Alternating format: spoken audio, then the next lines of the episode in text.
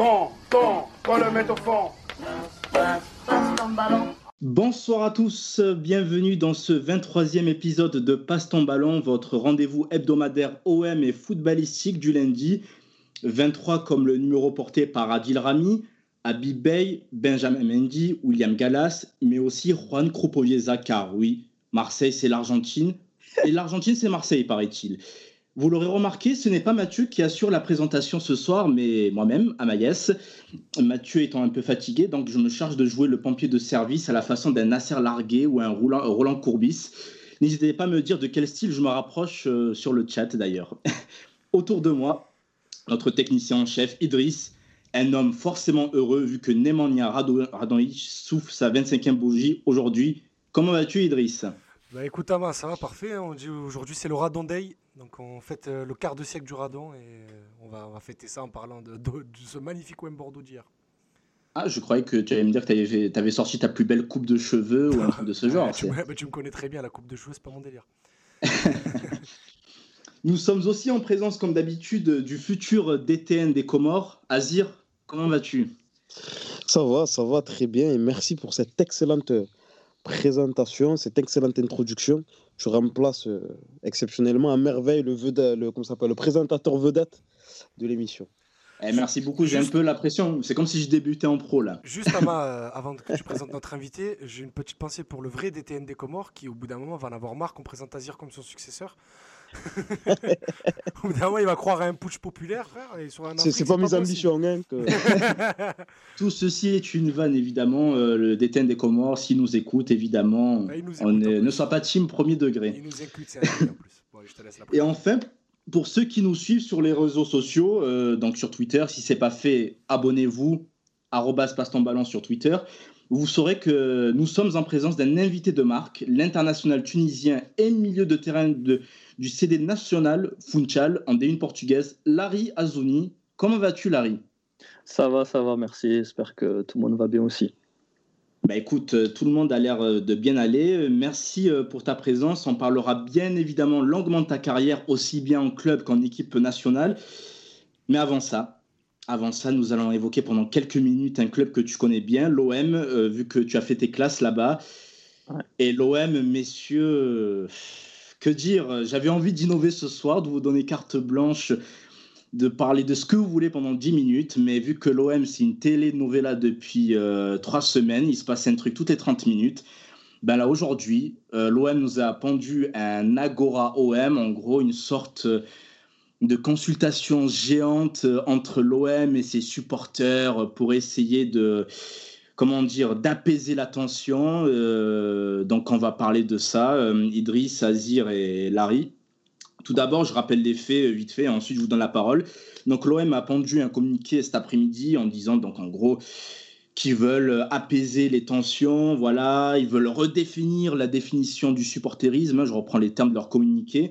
Et ils en ont aussi profité pour euh, mettre un petit tacle euh, aux bandes violentes qui se sont accaparées de la passion de l'OM. Donc, euh, comprenez, nous, les méchants ultras, je dis nous parce que je suis abonné en virage.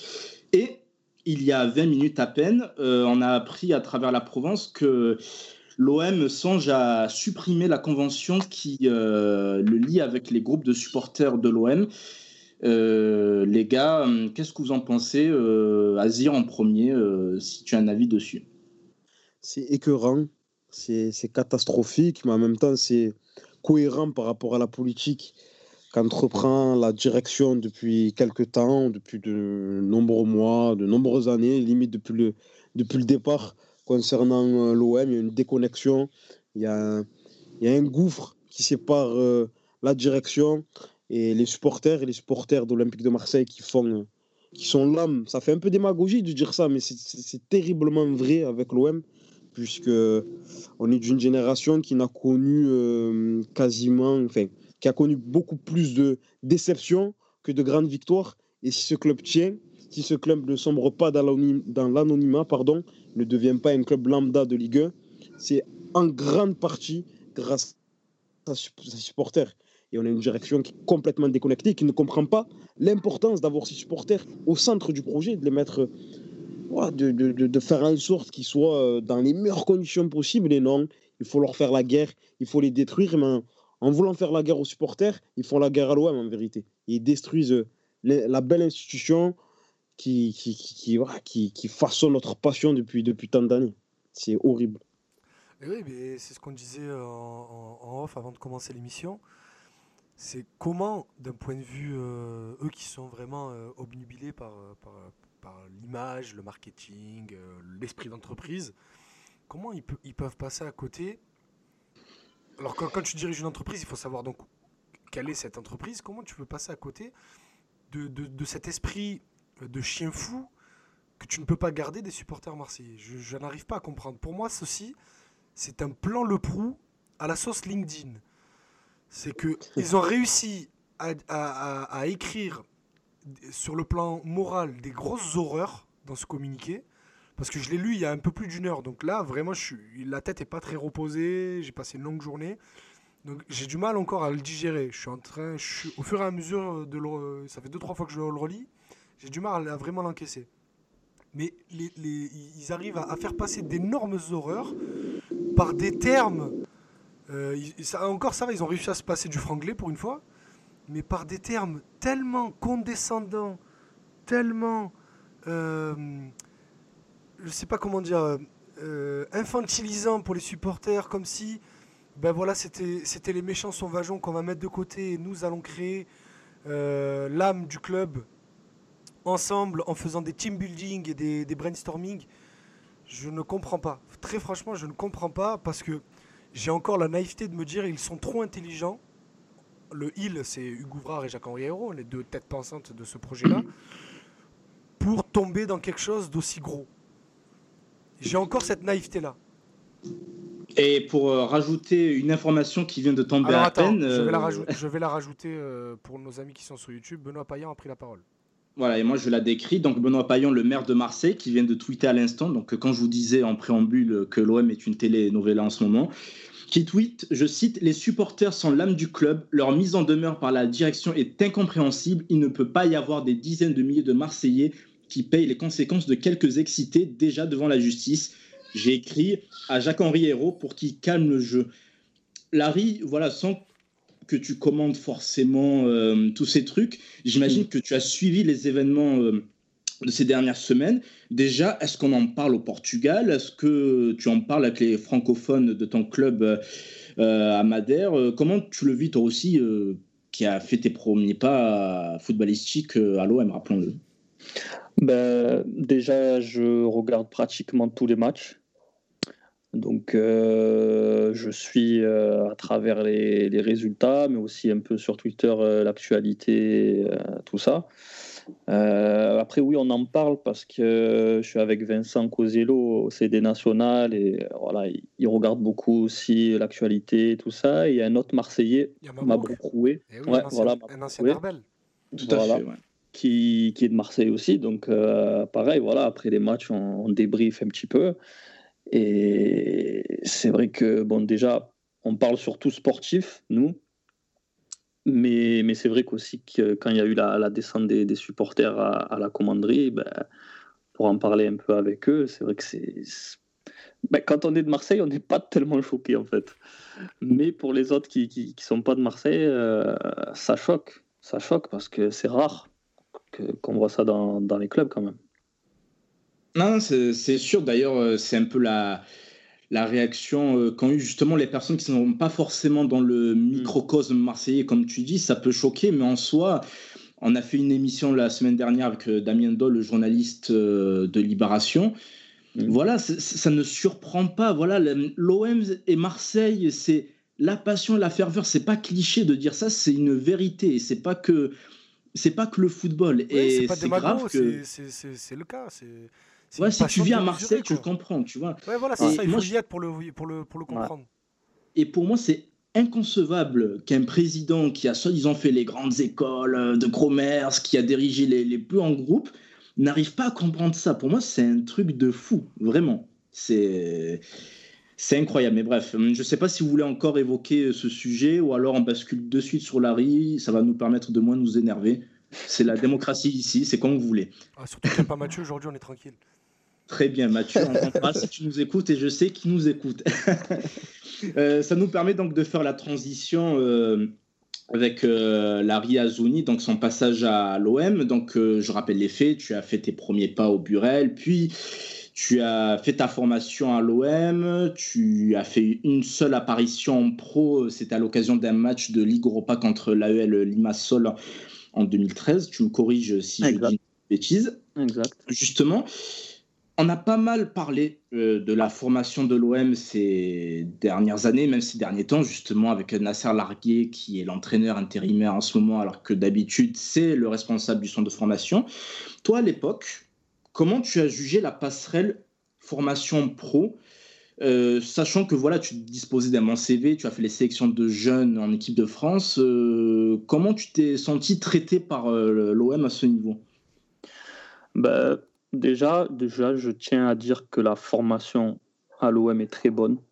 On avait des bonnes conditions de travail, euh, on avait des belles générations, on gagnait des gros tournois, on avait des bons coachs qui nous apprenaient à la fois à devenir des hommes et à devenir des footballeurs.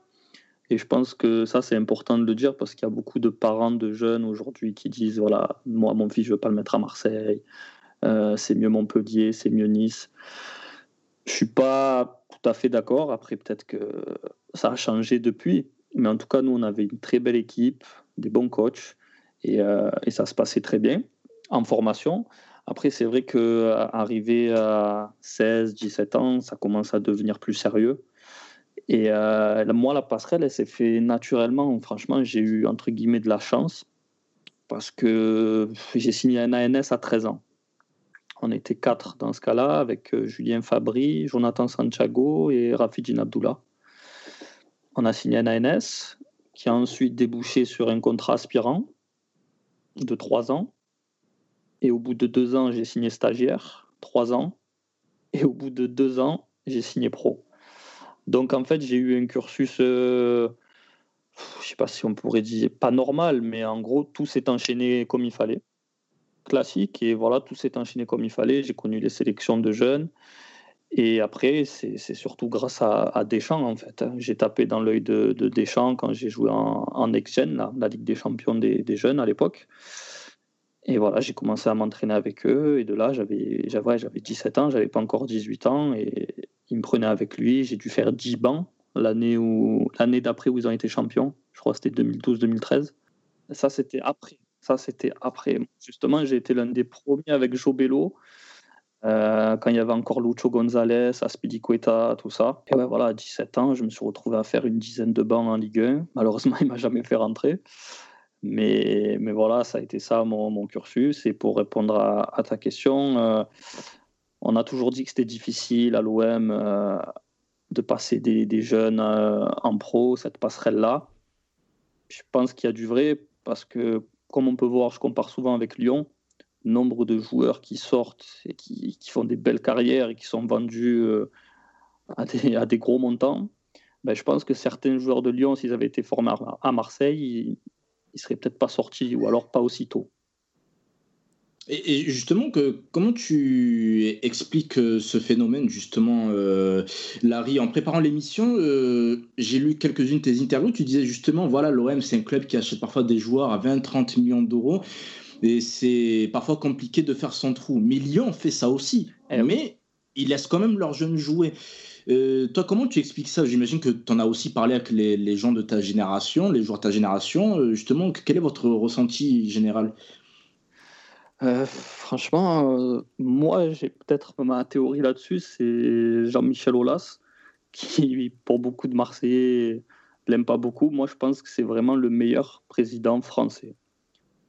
Je pense que c'est le meilleur dans sa gestion, dans, tout ce qu'il entreprend. Il n'a pas d'égal pour moi en France.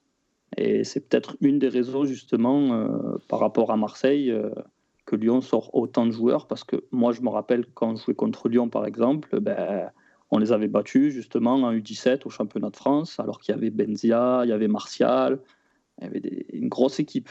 Mais nous aussi, on avait une belle équipe.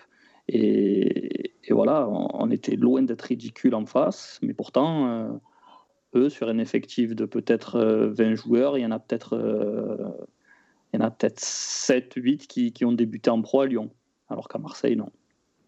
Surtout que la génération. C'est un problème. De... La génération, la génération 94, quand on la regarde, c'est une des meilleures qu'on ait eues depuis longtemps quand même. Il y, a, Fabri, il y a Aloé, tu l'as dit, il y avait Momar Bangoura, qui mhm. avait été un peu mis en avant par Bielsa, même s'il n'a pas, eu, euh, pas eu de temps de jeu, mais il, faisait partie des, petits chouchous de Marcelo Bielsa à l'OM.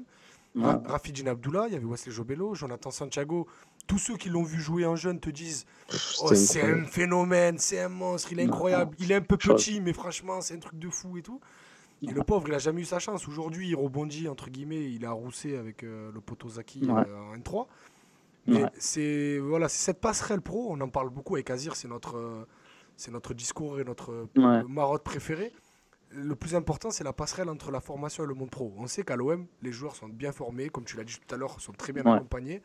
Mais voilà, c'est quand on arrive à 19-20 ans que, et qu'il faut emmener les joueurs vers la Ligue 1 que ça devient plus difficile. Justement, Azir, tu voulais t'exprimer, non Toi qui es spécialiste de la formation, tu avais enfin, spécialiste, peut-être pas, mais. Allez, euh, allez écouter l'Observatoire des jeunes, le podcast euh, de formation FC avec Azir.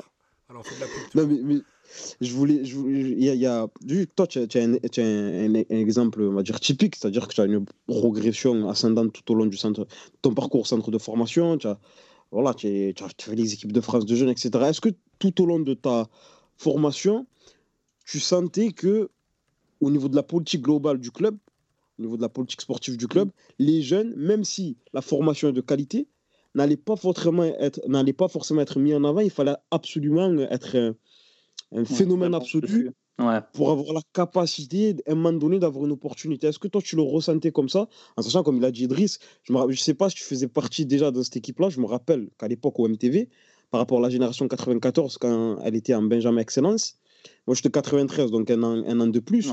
Euh, ils mettaient les matchs, les résumés des matchs de Benjamin Excellence à l'époque sur MTV. Ils éclatent tout le monde, même je crois qu'ils font le. Vous, allez jusqu'au championnat de France ou un, truc comme ça, là, un trou, vraiment donc une très très belle génération. Et pourtant, euh, il y n'y en a aucun qui a, réussi à faire son trou euh, à l'OM, en tout cas, mais euh, comme toi, qui a, réussi à faire une carrière professionnelle. Mm. Mais est-ce que toi, tu le ressentais comme ça quand tu étais, étais, au centre déjà à l'époque? Bah, déjà, il y a, toujours eu cette, cette, histoire de l'OM c'est dur, l'OM ils font pas confiance aux jeunes. Ça, ça date pas de maintenant. Après, le problème aussi qu'il y a, c'est que il y avait pas tellement de stabilité, dans le sens où les, centres, les directeurs de centre changeaient souvent, euh, le coach de la réserve, euh, le coach de la une aussi. Mais en fait, voilà, il y avait tellement de, changements que c'était dur d'avoir une, une, stabilité déjà. Et je pense que ça, c'est important aussi, déjà pour le suivi des jeunes, etc. Euh, ensuite, oui, oui, on, le ressent parce qu'on regarde les, stats, les, générations d'avant, de qui joue. Moi, je me rappelle à cette époque-là, il y avait Bilal Omrani, Chris Gadji, Alexander Ntumbu et Kevin Ozei qui s'entraînaient avec le groupe pro. Mais déjà, sur cela, il y en a combien qui jouaient? Zéro. Zéro. Très peu, ouais. Très peu, ouais. Peut-être, ouais, ils ont fait quelques bouts de match, quelques oui, et quelques apparitions, oui. Ouais, Gadji, voilà. Gadji, faisait des fins de match en début de saison. Et après, dès, dès, que la Ligue des Champions commençait, on ne le voyait plus. Ouais, voilà. Donc, c'est pour ça, c'est vrai que c'est compliqué. Et c'est pour ça aussi que moi, par la suite, euh, quand j'ai signé mon contrat pro de trois ans, j'ai été prêté la première année à Lorient, qui s'est pas tellement bien passé. Et quand je suis revenu, ben, il me restait deux ans de contrat, mais j'ai dit non, je veux partir. Je sais que je jouerai pas. Je veux pas forcer comme certains ont fait en pensant que, et après tu restes, tu as 21, 22, 23 ans et tu te retrouves avec que des matchs de CFA2 dans les jambes. Je voulais surtout pas ça. Donc j'ai dit, moi, l'OM, merci beaucoup, merci pour tout vous comptez pas sur moi, je vais pas jouer, c'est pas grave. Je vais aller faire ma carrière ailleurs et merci pour tout.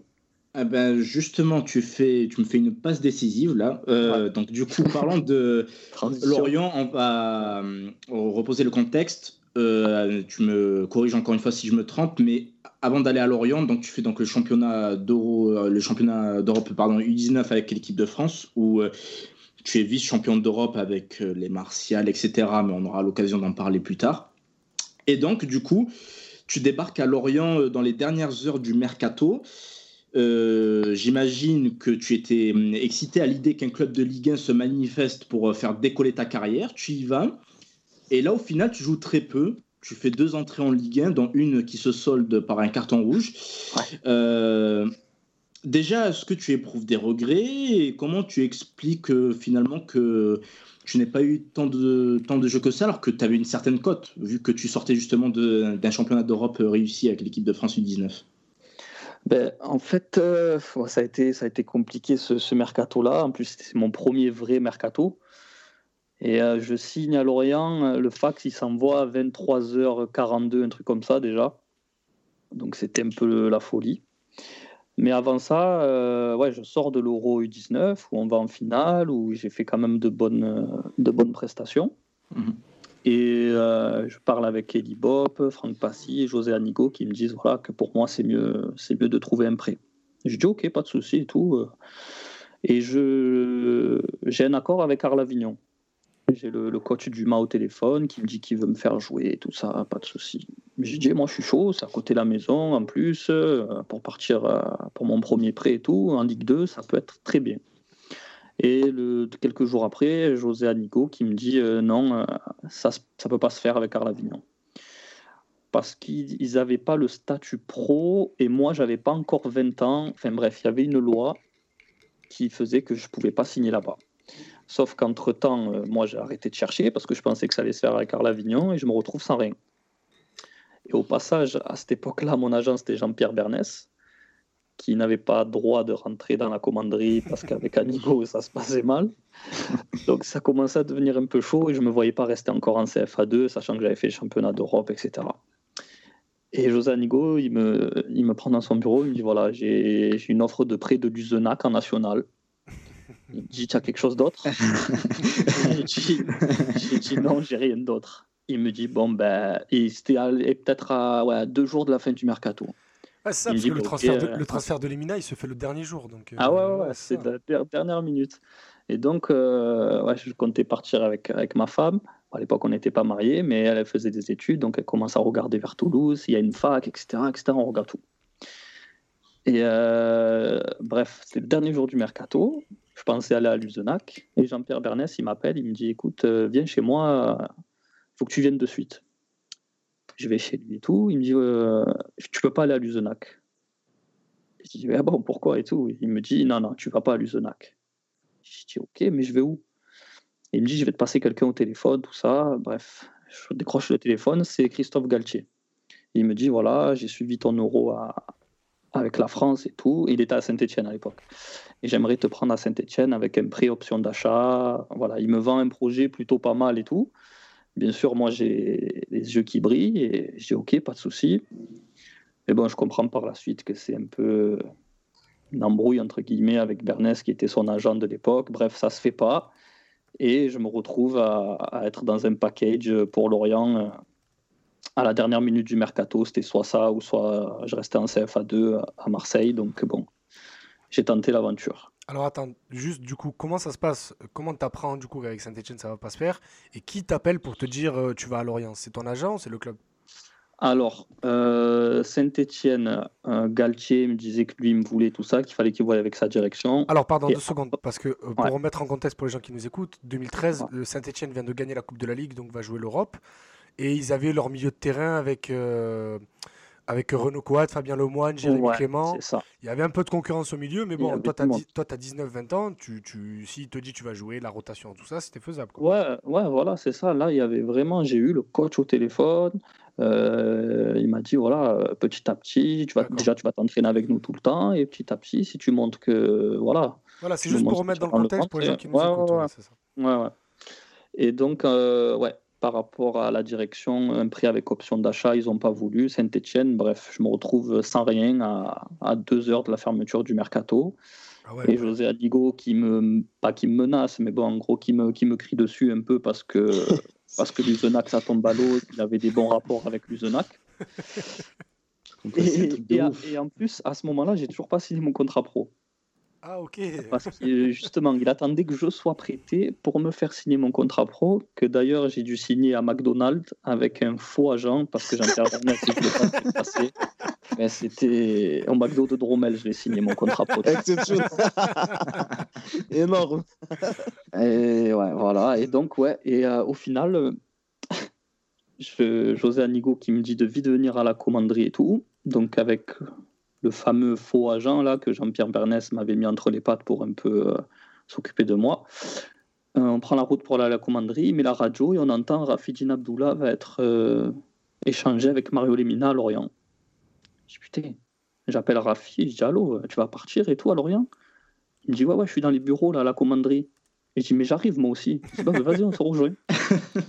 et j'arrive là-bas et la brune, il me dit écoute, le directeur sportif de Lorient qui veut te parler directeur sportif de Lorient, au téléphone et tout. Il me dit voilà, tu vas t'entraîner avec le groupe pro, tu vas commencer avec la réserve, et ensuite, euh, si tu montres que tu es bon aussi, nanani, nanana, tu, tu passeras avec les pros, tu intégreras le groupe pour les matchs et tout.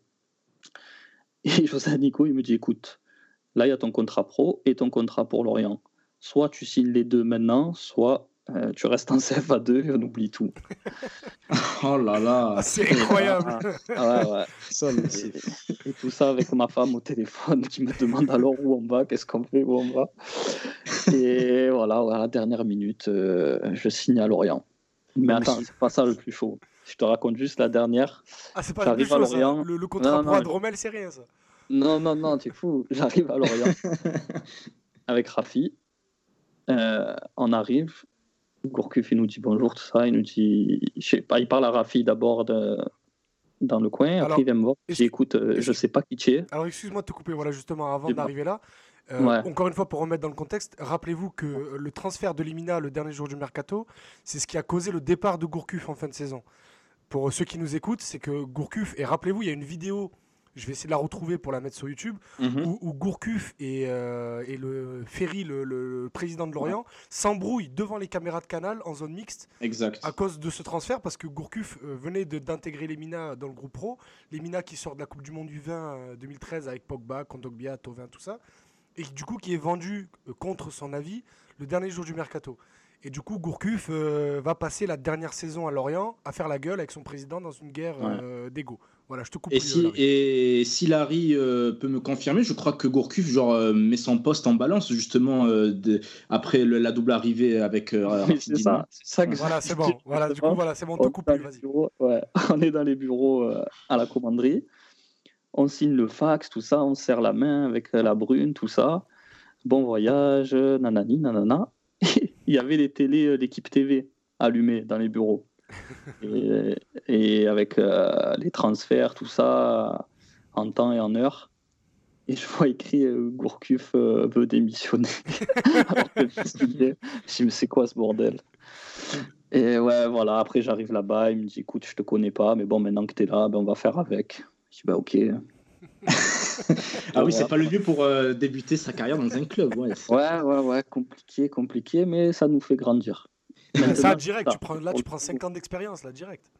Mais ce, genre, ce, genre de témoignage, c'est tellement important eh parce qu'on a. On se rend pas compte. on, se rend pas compte que, que, que, ça se joue à des détails, que tu es là, en vrai, tu tu même pas forcément, tu n'as pas forcément prévu d'aller à Lorient dans ton ah, plan de carrière ou tu vois, tu, tu, tu, es au tout début, tu n'as pas encore signé ton contrat pro, c'est des, des, choses auxquelles on n'a pas forcément accès euh, quand on est voilà, simple, simple spectateur, simple observateur de tout ça. Mmh Et des fois, on va, on va sur, sur les réseaux sociaux notamment avoir des, des commentaires qui sont assez acerbes sur les jeunes, sur, sur ci, sur cela. C'est pour ça qu'à chaque fois, on dit qu'il faut vraiment prendre beaucoup de recul parce que les clubs ont des agissements qui sont euh, pour parler correctement, étranges parfois concernant des, des, des, jeunes joueurs. Donc, euh, c'est pour ça que quand on est.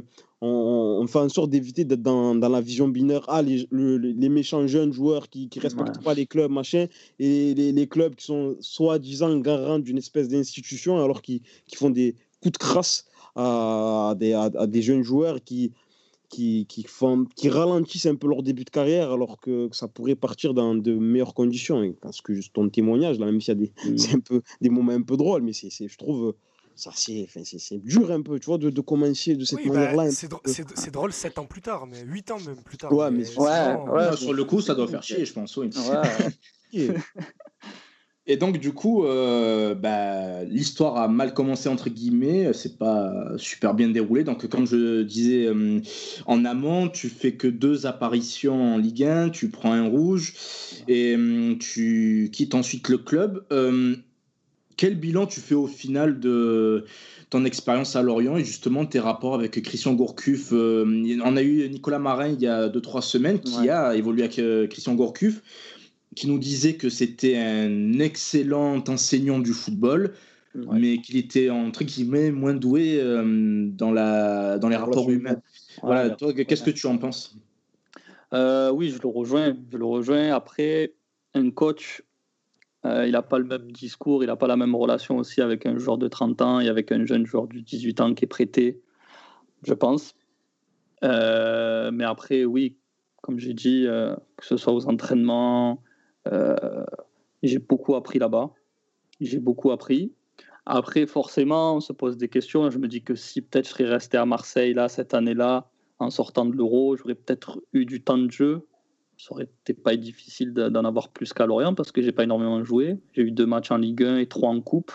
Au final, ça m'a fait cinq matchs. Donc, euh, c'est vrai qu'on se dit peut-être je serais resté à l'OM, mais quand tu fais cinq matchs à Marseille, c'est différent que tu fais cinq matchs à Lorient quand même. Mais voilà, ça m'a permis, tu vois, de, de, quitter Marseille, de quitter mon cocon familial, tu vois, de devenir un homme, je peux le dire, parce que partir en Bretagne à 18 ans, c'est pas facile. c'est pas facile. Mais bon, j'avais Rafi. Heureusement, d'ailleurs, on, s'est soutenu et ça nous a rapprochés encore plus. Et euh, non, après, je, je regrette pas, je regrette pas. Mais c'est vrai que c'est pas facile et justement, ouais, comme, comme tu disais, euh, on ne connaît pas trop l'envers du décor, justement. Mais il se passe des choses de malade des fois. Oui, parce que, eh parce que certains, euh, ce qu'on aime appeler ici le, le, football manager Twitter, qui pense mhm. que lorsqu'un joueur est, recruté, c'est forcément passé par tous les étages du club, que tout a été approuvé par le président, par le directeur sportif. Ah, Alors que, bon, nous aussi, on ne le savait pas. C'est juste qu'aujourd'hui, avec, avec euh, l'équipe, ça fait plusieurs années qu'on vit un peu dans le monde du football. Donc on se rend compte de certaines choses, mais il faut le raconter à ceux qui ne le savent pas. Un transfert, des fois, ça peut se jouer à rien. L'entraîneur, comme l'a dit Larry, le découvre en même temps que tout le monde. C'est-à-dire que des fois, les journalistes de l'équipe connaissent le transfert d'un joueur avant même le coach de l'équipe. Ouais tout à fait, mais c'est pour ça qu'on fait ce genre d'émission, n'est-ce pas bah, Le mec, il répète exactement ce que je suis en train de dire. Me cherches aujourd'hui, en fait, c'est ça. moi, j'ai une petite question un peu, un peu euh, sur, pour Larry Azouni, un peu, un peu technique par rapport à, aux apports de Christian Gourcuff. À quel niveau exactement euh, tu as senti euh, qu'il t'a apporté quelque chose de, de nouveau, qui t'a permis de progresser sur un plan technique, tactique, athlétique? Tactique. Tactique, c'est simple. après la fameuse causerie que j'ai eue avec lui, il m'a pris dans son bureau et il m'a posé son, paperboard là, avec le 4-4-2. Et euh, en gros, voilà, il m'a expliqué le 4-4-2, les coulissements, euh, la couverture. Et en fait, chaque entraînement, même si on allait faire un, taureau ou une conserve, eh ben, il y avait ce truc tactique, tu vois, de toujours couvrir quand le, le deuxième 6 sort, toi tu fermes le milieu. Enfin voilà, tu vois, c'était vraiment basé sur la tactique. Et tu sais quoi? Depuis Lorient, j'ai fait Nîmes, Courtrai, et j'ai eu plusieurs coachs. Eh ben, c'est la première fois que je retrouve ça ici, la nationale, avec notre coach portugais. Et pareil, tu vois, c'est un foot tactique. Après, on prend pas énormément de plaisir à, l'entraînement. Hein. Je te cache pas que des fois, ça saoule. Mais tactiquement, tu vois, le mec, il, tu sens qu'il aime ce qu'il fait, c'est un passionné et il a des idées. Après, c'est peut-être pas toujours bon, tu vois, mais le mec, il a des idées et, moi, je kiffe ça. Je kiffe ça et c'est avec ces entraîneurs-là, tu vois, que moi, plus tard, j'ai envie de devenir entraîneur, tu vois. Ah, c'est dans, dans, ton plan de carrière de, de passer des diplômes? C'est quoi depuis que je suis dans le foot J'ai compris qu'il faut pas avoir de plan de carrière. non mais voilà, tu as compris ce que je te dire, c'est dans ton objectif. J'aimerais bien. Ouais, ouais, j'aimerais bien. J'aimerais bien, ouais. ouais, ouais mais ça fait plaisir parce qu'il y a beaucoup de joueurs de ta génération euh, de, qui sont nés dans les, dans les années 90 qui, euh, qui veulent devenir entraîneurs. vous, êtes plusieurs dans ce cas-là. Mais, mais et, par rapport à ça, par rapport à, j'espère que tu seras un, entraîneur professionnel, aguerri, avec une, très belle carrière. Euh, est-ce que tu as des convictions de jeu qui sont très fortes par rapport aux entraîneurs que tu as connus, par rapport à ton expérience de, de, joueur pro, même si elle est encore très loin d'être terminée, comme un, un, entraîneur comme Christian Gourcuff, est-ce que tu as, influencé par rapport à, à, des idées de jeu que tu aimerais développer plus tard en tant qu'éducateur, entraîneur? Ouais, ouais c'est exactement ça, euh, que ce soit Gourcuff ou mon coach euh, actuel. euh, vraiment, là, je, je, suis un joueur différent, tu vois. Je peux dire après ça, ouais, j'ai appris quelque chose, j'ai progressé, tu vois. Par, par, rapport en Belgique, j'ai eu trois coachs en Belgique à Courtrai, et vraiment, tactiquement, c'était le néant, tu vois. à l'entraînement, c'était euh, des conserves, mais sans but précis, des, tu vois. Et, et là, vraiment, tu vois, ça me passionne, tu vois. Tu cherches à comprendre, euh, même moi qui d'habitude est un peu réservé, même là je parle pas le portugais, tu vois, c'est un peu compliqué. Bah, tu vois, je cherche à comprendre, je vais un peu dans le débat avec lui justement sur certains points, et c'est comme ça que ça fait avancer les choses, tu vois. Et moi, je, je kiffe ça. Et on aura l'occasion de parler de Courtrai après, promis. Euh, on voit vos questions aussi sur le chat, notamment Rida et Mathieu. On va les poser, promis. Mais du coup, là, on va essayer de faire un suivi chronologique pour que les gens ne se perdent pas.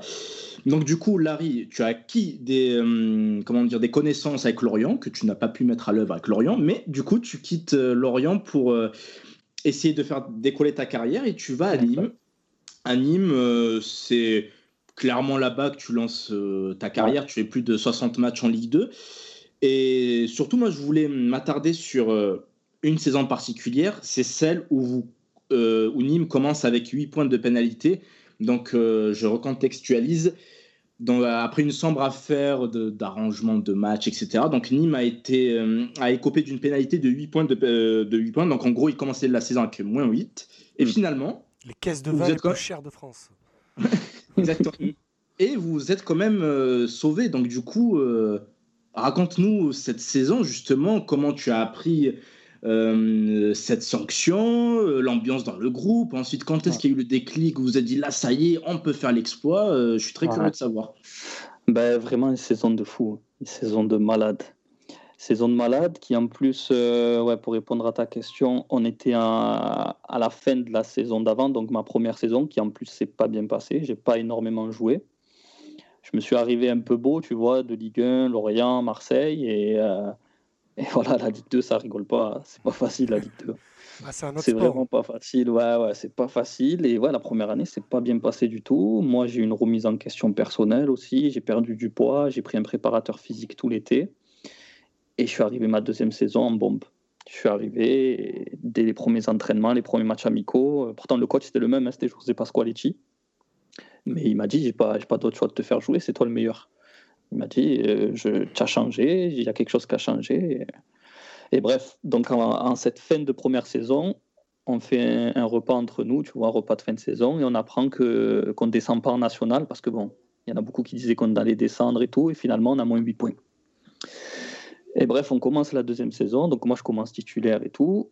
Et bon, les résultats, ils sont pas trop là parce que je crois qu'en en octobre, en décembre, ouais, vous démarrez mal, ouais. Et on, se retrouve avec 10 points de retard sur le, le premier non relégable. Donc au lieu de rattraper le retard, on en a encore plus, tu vois. Et ce qui a fait, ce qui a fait tout changer, c'est l'arrivée de Bernard Placard. Hein. C'est vraiment ça qui a, qui a tout changé dès son arrivée.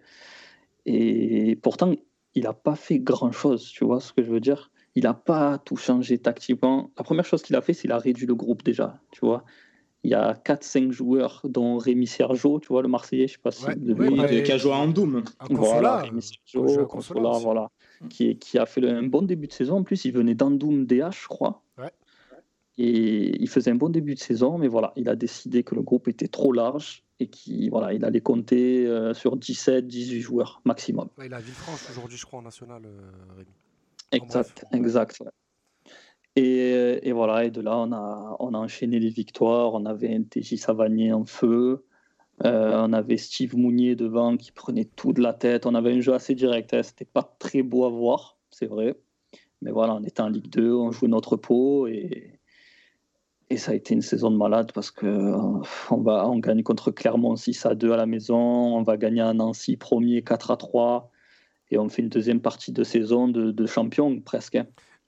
J'avais fait, euh, en 2018, j'avais fait l'interview de toi Philou Maolida pour, pour Actu Foot et, et j'avais, je lui avais demandé euh, en, ayant en tête une réponse quelle était sa meilleure saison en pro? Lui, lui qui a connu, Il en a connu 35 hein. clubs. 40 projets différents. Il a joué la Ligue des ah, Champions avec des clubs, euh, la, relégation avec d'autres. Je m'attendais à ce qu'il- Respecte les mecs des lauriers, mon cousin. plus, ouais. non, non, mais je l'aime beaucoup. Mais, non, mais il a, il a connu beaucoup de clubs quand même, toi, Phil Maolida, c'est factuel. Et je m'attendais et je m'attendais à ce qu'ils disent la 2006-2007 avec l'OM, où l'OM finit deuxième et finale de Coupe de France parce qu'il joue beaucoup, il marque. Il y a Cissé, il y a Niang, il y a Ribéry, il y a Nasri, bref. Et là, il réfléchit et il me dit la saison où on arrive à se sauver avec Nîmes, il me dit je pense, je pensais pas à la fin de ma carrière vivre un truc de fou comme ça. Et Ah, là, et là- de suite, tu sais, j'ai, ah ouais. Parce que je m'attendais au pire à ce qu'ils me disent la montée avec Bastia, tu vois. Et ouais, parce qu'il en a connu des, Ouais, des- il a- des belles choses dans sa connu, carrière. ouais, il a connu beaucoup de choses, c'est pour ça. Et je Ouais. m'attendais pas du tout à cette réponse. Il m'a dit ce qu'on a vécu cette saison-là avec les supporters, avec le groupe. Ah. Il m'a dit ça restera le meilleur souvenir de ma vie. J'ai dit ah ok. Et Se dire, t'imagines comment ça l'a marqué à lui avec la carrière ça, avec les joueurs avec lesquels il a joué et tout, ça m'a ouais. impressionné. Ouais. Ah, c'était fou. Il y avait un, un- un bon mélange, tu vois. Il y avait des anciens comme toi, Philou, Féti Arek, euh, Jonathan Lacour aussi, et, et des jeunes, des gamins comme moi, Briançon, euh, Il y avait TJ Savanier aussi qui était là. TJ Savanier. Ouais, il était un peu entre les deux, TJ. Il avait déjà quelques matchs en Ligue 2, mais Ouais. voilà, on a fait une saison de. Ouais, il venait d'arriver de. Montpellier là. Euh, non, il était à Arles-Avignon. Ah, il a fait Ravignon, ok. une saison à Arles-Avignon. T'imagines, il était, il était à Arles-Avignon, ils ont coulé, il était au chômage, TJ Savanier, il est venu à Nîmes. Un génie. Un Un génie, génie. ouais, c'est Ouais.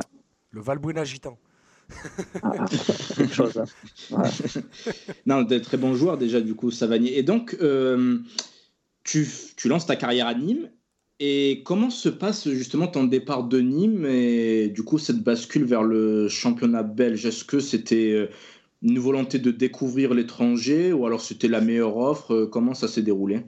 Ben, en fait, euh, ouais, je, je sors de deux saisons pleines en Ligue 2 où je fais 33 et 31 matchs. J'ai marqué des buts, j'ai quelques stats.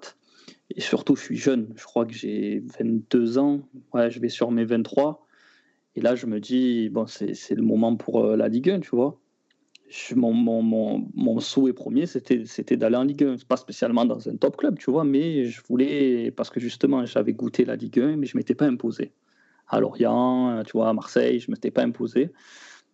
Et mon souhait, c'était voilà, de, de montrer que oui, j'ai le niveau pour la Ligue 1. Et euh, il me reste un an de contrat à Nîmes, parce que j'avais signé 4 ans.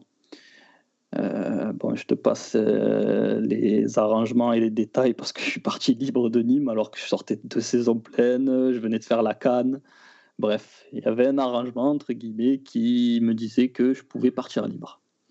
Donc de là, je me dis, euh, putain, je peux avoir, je peux avoir de belles offres en, en, en quittant Nîmes libre. Sauf que à ce moment-là, j'ai plus d'agent, euh, je j'ai pas, spécialement d'offres. Il y a cette offre de Courtrai qui arrive, où euh, financièrement déjà, qui était, qui était très bien par rapport à ce que je gagnais à Nîmes, mais aussi c'était une D1 en Belgique, euh, un club moyen, pas forcément un top club, mais un club moyen, où je où j'allais voilà pouvoir me montrer dans une première division. Et c'est vrai que la Belgique c'est beaucoup regardé, donc euh, je fais le choix de, de, de partir à à Courtrai. Malheureusement, Nîmes monte la saison d'après en Ligue 1, mais bon, ça on peut pas le prévoir. hein. Mais voilà, je suis parti comme ça de, de Nîmes à Courtrai.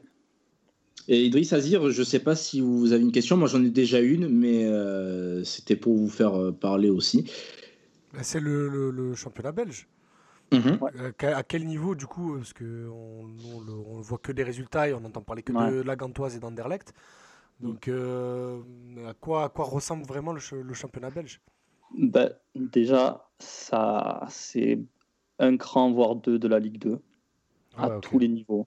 Niveau, ben, déjà, question de niveau, question d'infrastructure, que tu joues dans des beaux stades, que c'est 100 fois plus regardé par l'Allemagne, par l'Angleterre, enfin, c'est vraiment par rapport à la Ligue 2, il n'y avait pas photo, tu vois.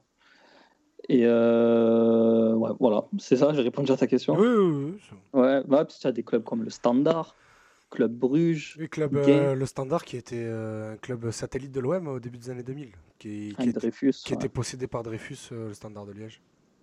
Donc voilà, je, je, pèse un peu le pour et le contre et je me dis que c'est ça peut être une bonne chose, un bon tremplin pour moi de, de partir en, en D1 belge à Courtrai. Mais, mais justement, tout à l'heure, tu nous disais que par rapport au, coach, que tu avais, que c'était voilà, le néant, tu n'avais pas forcément appris beaucoup de choses, mais est-ce que euh, qu'est-ce que tu en retires de cette expérience en Belgique? Mitigé, mitigé parce que euh, j'arrive euh, avec beaucoup d'ambition, tu vois. Moi, je me dis, il faut que ça soit un tremplin, tu vois. J'ai 22, 23 ans, il faut que je fasse un an ou deux et que je tape le top belge ou alors qu'un autre club, tu vois. Sauf que ça se passe pas vraiment comme prévu. Première année, je joue pas énormément. On avait un premier coach grec qui met du temps à me faire jouer quand j'arrive. Finalement, quand je gagne ma place, euh, les trois derniers matchs qu'il fait, ben, il saute. Donc un nouveau coach arrive, un Belge. Pareil, il me fait jouer au début parce qu'il a vu mes derniers matchs, ils se sont bien passés. Ensuite, je joue plus beaucoup. La deuxième année, je joue carrément toute l'année arrière droit. Je fais 29 matchs en tant qu'arrière droit. Ah ouais, il t'a Charles Caborisé, frère. Exactement. Et je peux te dire que c'était dur. Hein. D'ailleurs, au début, je voulais pas jouer. Je lui disais non, je préfère pas jouer que jouer arrière droit. Sauf qu'arrive un moment où c'était l'année de la Coupe du Monde avec la Tunisie. Et je me suis dit, il faut que je joue. Il faut que je joue, même si je veux partir, il faut que je joue. Et même si c'est arrière droit, tant pis. Donc je joue arrière droit et ça se passe plutôt bien parce qu'en décembre, euh, mon agent discute bien avec Saint-Etienne et ça a failli se faire. Finalement, ça se fait pas. Et voilà, et la troisième année, euh, pareil, changement de coach, je joue pas beaucoup au début. Et à la fin, euh, enfin à la fin, on arrive euh, au mois de décembre, les résultats n'étaient pas bons, je joue contre Anderlecht. Il décide de me mettre et après j'ai pu quitter l'équipe avant qu'il y ait le, Covid. sur le chat, on nous pose une question double FFF. Ça m'intéresse. je ne sais pas si on me pose, enfin, si j'ai bien prononcé le, le pseudo. Euh, la Belgique, c'est une pépinière de talents. Et justement, la question, c'est est-ce qu'il y a un joueur qui t'a marqué en Jupiler Pro League? Euh, Oui, oui, il n'y en a pas qu'un. Hein. Franchement, il y a vraiment des très bons joueurs en Belgique. Des très bons joueurs. Le premier qui me vient à l'esprit, c'est Youssef Attal. Youssef Attal, il, il jouait avec moi, je l'ai vu débarquer, il venait du Bled. Et il est arrivé comme ça, courtrait, il faisait moins 5, il se demandait où il était.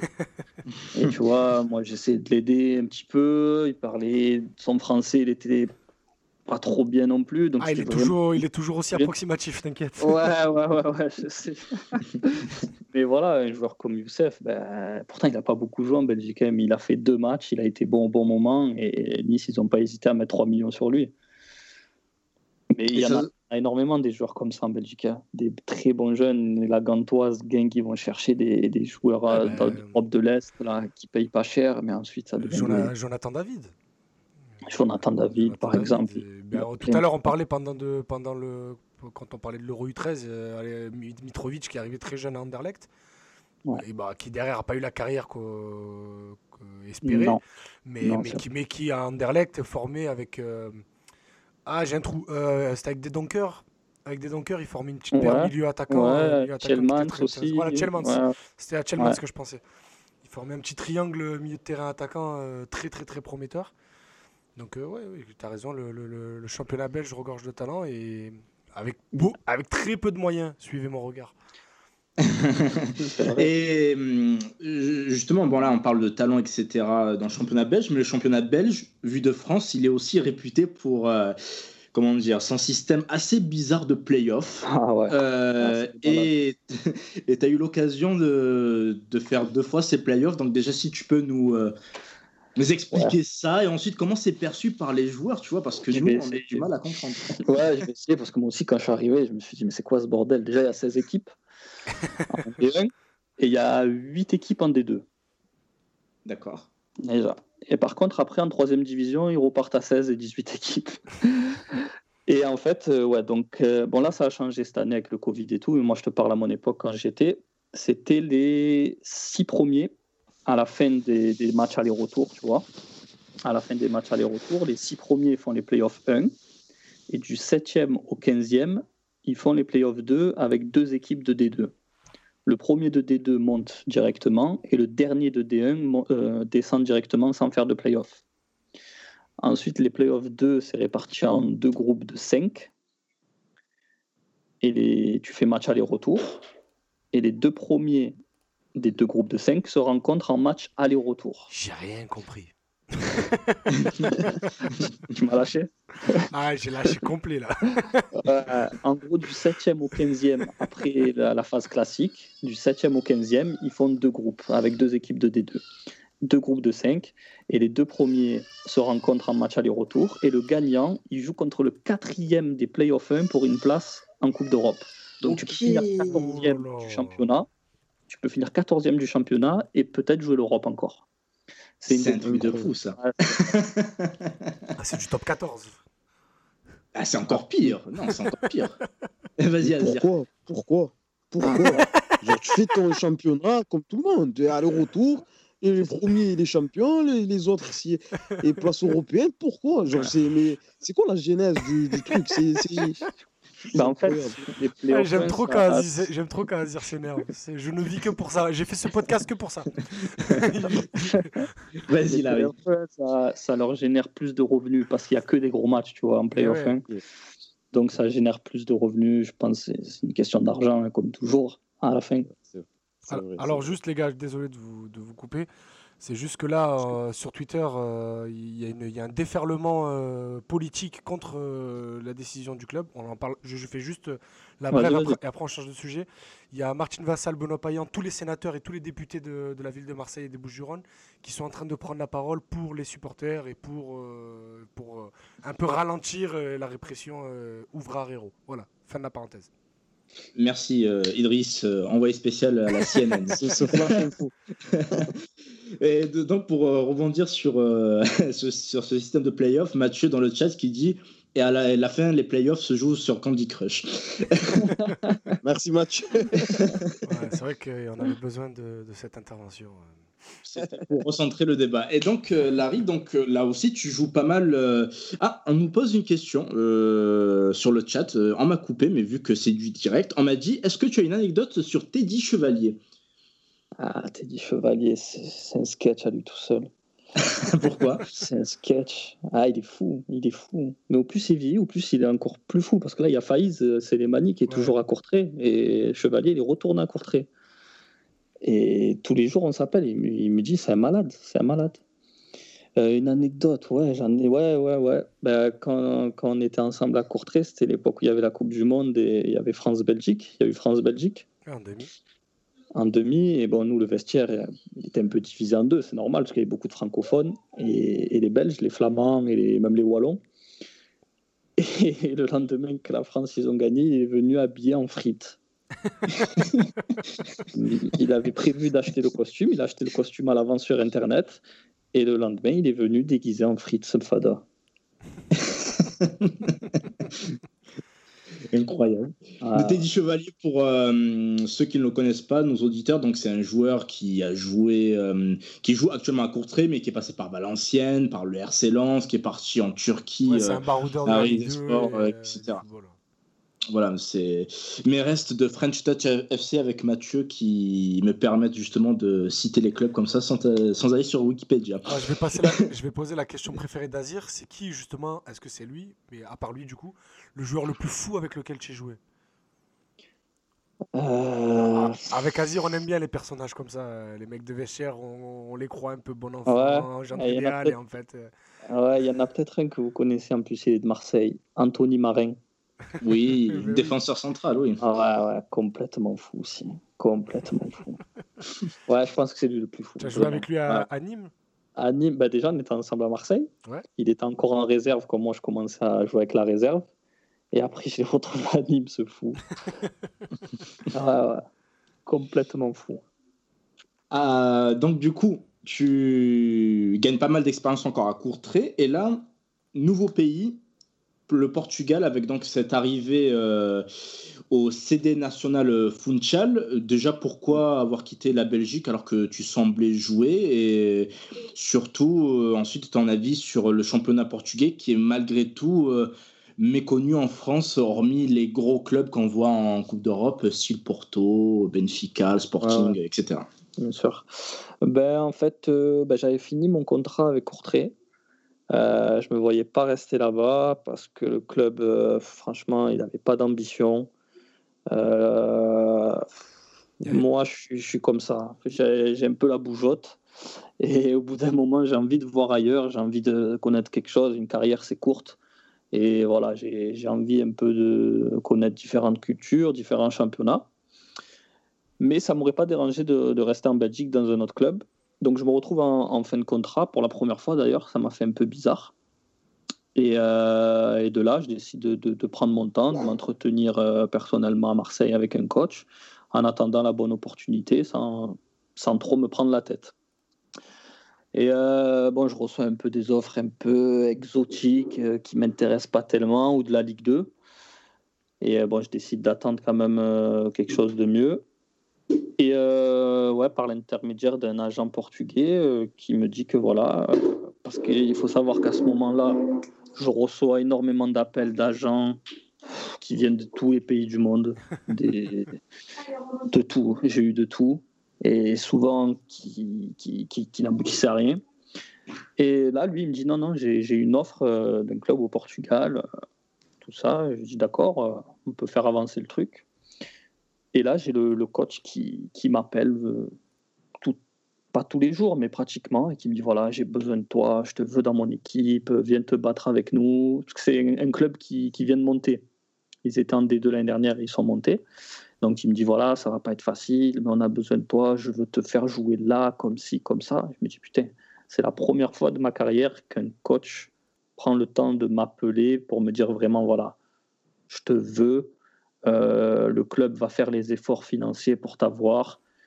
Et ah, franchement, quand tu es joueur. Il y avait Christophe Galtier aussi.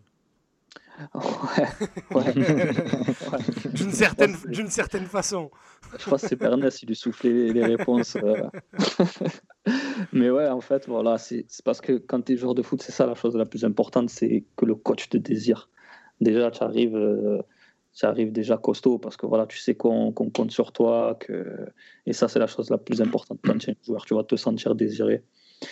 Et euh, bon, ça a pris un peu de temps parce que financièrement, on n'arrivait pas trop à s'entendre et parce qu'en plus, j'attendais moi aussi euh, une offre euh, des Émirats. pour être honnête, voilà, je vais faire 27 ans et, et j'avais la possibilité d'aller prendre pas mal d'argent aux Émirats. Donc c'est vrai que ça a trotté un peu dans ma tête. Mais je me suis dit que j'avais encore le temps d'y que, que le championnat portugais, ça pouvait être une belle vitrine et que ça pouvait aussi me faire intégrer la, la sélection nationale. Donc voilà, j'ai fait le choix de, de partir au Portugal. Euh, avant de laisser mes collègues euh, poser euh, quelques questions justement sur ton parcours actuel au Portugal, juste pour resituer, Madère, c'est un stade de 6000 places, c'est un petit archipel portugais à l'ouest du Maroc donc c'est différent de tout ce que tu as connu, euh, Courtrai, Lorient, etc. Et c'est aussi un club où est hum, passé un certain Cristiano Ronaldo qui est, rappelons-le, euh, originaire de l'île de Madère où tu joues actuellement. Je croyais que tu allais dire, rappelons-le, il est ballon d'or. aussi, euh, voilà. Mais j'imagine que voilà, c'est on te l'a fait rappeler euh, que Cristiano vient d'ici, etc., au moment de la signature, etc. Ah bah il y a des photos de lui partout, il y a son musée, il y a sa statue, il y a des posters de lui, tous ses trophées dans une vitrine au stade. Non, vraiment, c'est c'est leur fierté, hein. c'est leur fierté, et, euh, tu le ressens dès, dès que tu arrives. Après, pour répondre à ta question, ouais, c'est vrai que c'est différent de la Belgique, de l'Orient. Ici, il fait, il fait 20 degrés toute l'année. Il y a toujours le soleil. Donc, c'est vrai qu'en termes de qualité de vie, c'est changeant et c'est appréciable. Avant de poser vos questions sur le chat, on les voit, on va les poser en fin d'émission, promis. Euh, là, je laisse euh, Azir Idriss euh, poser quelques questions sur le championnat portugais, puis on va aborder la carrière internationale de Larry. les gars, allez-y. Idriss, à toi l'honneur. Oh, vas-y, vas-y, vas-y, parce que pour pas te mentir, je suis en train de faire un truc en même temps euh, pour l'émission euh, d'après. Vas-y, Azir. Euh, oui, moi j'ai une question par rapport. tu, as, connu donc deux clubs étrangers. Là, au Portugal, est-ce qu'il y a des choses qui sont mises en place, des dispositifs qui sont mis en place par les dirigeants, par le club, pour accueillir des joueurs étrangers, pour les mettre dans les meilleures conditions possibles, ou tu es un peu laissé euh, voilà, laisser pour compte, ou on va dire laisser, euh, ah, tu t'adaptes comme tu t'adaptes, et tu, dois faire un peu avec les moyens du bord, ou tu es chouchouté, tu es mis dans les meilleures conditions, euh, on, met en place des dispositifs autour de toi ou autour des joueurs étrangers de manière générale pour qu'ils puissent s'adapter le plus rapidement possible et qu'ils puissent s'épanouir sur le terrain au niveau, au niveau sportif. Bon, déjà, il faut savoir que ce n'est pas un grand club au Portugal. Donc, ils n'ont pas énormément de moyens. Euh, mais après, moi, franchement, je n'ai pas à me plaindre parce que dès le premier jour où je suis arrivé, que ce soit moi avec ma famille, ils nous ont mis dans les meilleures conditions. Euh, il y a un traducteur, qui, enfin une personne au club qui parle très bien français et qui s'occupe de tout dès que j'ai un problème, dès que je dois avoir un rendez-vous, que ce soit pour ma femme ou quoi que ce soit. Vraiment, sur ça, j'ai rien à dire. Et pourtant, c'est pas un club qui a énormément de moyens, tu vois. Pour comparer avec Courtrai, Courtrai, euh, c'était chacun sa mère, tu vois, un peu. D'accord. Et, euh, excuse-moi, Larry, tu as euh, évoqué le niveau du championnat belge. Mm-hmm. Le portugais, c'est encore un cran au-dessus? Euh, on me pose souvent la question, mais c'est difficile. C'est difficile à répondre parce que j'arrive pas trop à le situer dans le sens où, en fait, les, les grosses équipes, Porto, Sporting, euh, Benfica et même Braga, je rajoute Braga parce que c'est une très très belle équipe. Ouais, vite fait. non, euh, Larry, pour, euh, pour l'anecdote, en fait, euh, Idriss a perdu au Paris sportif ah, à cause alors, de alors, alors, écoute, alors écoute, Larry, je vais te raconter, je vais te raconter ce qui s'est passé parce qu'il faut que les gens sachent ce qui s'est passé. Dans 30 secondes. Voilà, 30 secondes. Mercredi, j'avais gagné un peu d'argent grâce à la NBA. Je me suis amusé mercredi en, début, en, début, en fin de matinée. pardon. Je me suis dit, vas-y, tu sais quoi, tu connais le délire. Je me fais un petit fun à 1 euro où j'ai mis, j'ai dû mettre 14 matchs, juste pour rigoler, tu vois où j'ai mélangé des matchs de Coupe de France, de Championship et tout. Mais des grosses cotes ou ah, Écoute-moi, pour 1 euro, je pouvais gagner 900 euros. ouais, ouais, j'ai compris. Je commençais à. moi, mais moi, j'avais fait ça en me disant, de toute façon, je vais perdre, et c'est pas grave. Tu ouais, ouais. Je vois l'OM. Qui... secondes. Je vois, je vois que l'OM qui passe, Toulouse qui passe, Montpellier qui passe, Lens qui passe. Il me reste Braga-Porto. Le match se passe, Porto ouvre le score, mène 1-0. Brentford, pendant ce temps-là, euh, mène 3-1. Je suis tranquille, j'ai dit, allez, c'est bon, 900 balles. 90 plus 2, je vois que l'arbitre siffle pas. 90 plus 5, je dis c'est pas fini. 90 plus 8, je dis c'est pas fini, c'est pas croyable, qu'est-ce qui se passe? Je reçois l'alerte à 90 plus 12, je me suis dit, bon, c'est pour me dire, le match est terminé. C'est fini. Ouais. Je reçois l'alerte, Braga 1, Porto 1. Je dis, oh, c'est bon. J'ai jeté mon téléphone par terre. J'ai parlé à personne, je suis parti dormir. Et depuis, il fait la gueule à Braga. ah oui, Braga et Porto, les deux. Mais du coup, euh, Larry, tu disais que voilà, il y avait des bonnes équipes comme Porto, Sporting, Braga, Benfica, etc. Et ensuite Qui, pour moi, en comparaison avec la Belgique, sont meilleurs que le top belge. Tu vois? Après, tu as les autres équipes, les équipes moyennes, qui se valent à peu près avec les équipes moyennes de Belgique. Mais sur le terrain, tu vois, tactiquement, c'est en place. Même si les équipes, euh, elles n'ont pas un joueur qui va faire la différence, elles n'ont pas un mec qui va mettre 15 buts dans la saison, mais elles défendent bien, tu vois. Tactiquement, ils sont au point. Et en plus, ça, ressort souvent de derrière, ça balance pas trop. Alors qu'en Belgique, tu vois, c'est beaucoup euh, euh, un jeu individualiste, tu vois. On, va, donner le ballon à celui qui, qui fait les différences et on espère qu'il va faire quelque chose. Oui, au, Portugal, pour le coup, il y a une vraie philosophie. Tu as parlé de ton coach. Il y a une très belle génération de coachs portugais un peu partout en Europe. Il y a même des universités de coachs euh, au Portugal. C'est un vrai travail là-bas. Oui, bah avec Sergio Conceição et tout ça, la nouvelle génération de coachs portugais est très très intéressante. Il n'y a que nous qui est tombé sur. Euh, bon, bref, allez, on change de sujet. juste, moi, j'ai une dernière, dernière petite question d'ailleurs par rapport à ça. Bon, même si ça fait très peu de temps que j'ai dans, dans, ce club portugais, est-ce qu'il y a des choses qui sont faites au niveau de la formation? Quel, quel, est le traitement euh, qu'accorde la direction vis-à-vis des, des, jeunes euh, de, de, ton club? Ben ouais, Comme tu as dit, moi je viens d'arriver, donc bon, je... c'est compliqué, mais le problème c'est qu'on est déjà 30, 30 joueurs pro dans l'effectif. C'est énorme. J'ai jamais connu ça de ma vie. Et le problème, c'est qu'il n'y a pas de place pour les jeunes. Un jeune comme Mabrouk Roué, qui est un jeune mais qui a un contrat pro, eh ben, il s'entraîne avec nous, mais il, est, il, a fait, il a joué un petit peu en début de saison, il a fait des bancs, mais là au mercato d'hiver, ils ont recruté je sais pas combien de joueurs et ils ont vendu personne. Donc ça bloque les jeunes. C'est ça sur ça, franchement, c'est n'importe quoi. Je comprends pas la vision du club. Euh, il n'y a aucun équilibre, aucune balance euh, dans l'équipe. Dans tu as des joueurs qui sont là depuis le début de saison, ils ont joué un match. tu as d'autres joueurs qui s'entraînent en sachant qu'ils seront jamais dans le groupe. Bah, c'est démoralisant. C'est démoralisant et donc ça laisse aucune place aux jeunes, aucune. en effet, c'est un problème qu'on peut voir dans les effectifs euh, pléthoriques. Tu allais parler à Azir. Non, non, juste euh, merci pour, pour sa réponse. du coup, toi, toi comment tu, tu, tu vois ta, ta, ton évolution dans le jeu par rapport à ce que ta, ta première vraie saison en pro, c'est avec Nîmes parce qu'avec Lorient, tu l'as dit, tu n'as pas beaucoup joué. À l'OM, tu étais ce qu'on appelle aujourd'hui un regista, mais un, récupérateur, un 6 qui, mhm. aime le ballon et qui aime organiser le jeu de derrière. Euh, mais mais et aujourd'hui, voilà, comment tu te décrirais, comment toi tu te vois en tant que, joueur aujourd'hui Bien évidemment, tu n'es pas le joueur à 27 ans que le joueur que tu étais à 20 ans. Mhm. exact. Donc, euh, comment toi tu vois ton, ton évolution aujourd'hui? Comment tu pourrais décrire pour ceux qui ne connaissent pas et qui n'ont pas les moyens euh, de, voir, euh, de voir jouer le National Madère Funchal? Ben, Moi, je me, je me, sens bien dans mon équipe parce que c'est une équipe tu vois, qui cherche à jouer au ballon. Moi, j'ai besoin de ça. Je suis un joueur qui, qui, a besoin des autres tu vois, pour être bon. Moi, j'aime quand ça repart de derrière, tu vois, quand le ballon il passe par moi, le redoublement de, de petites passes.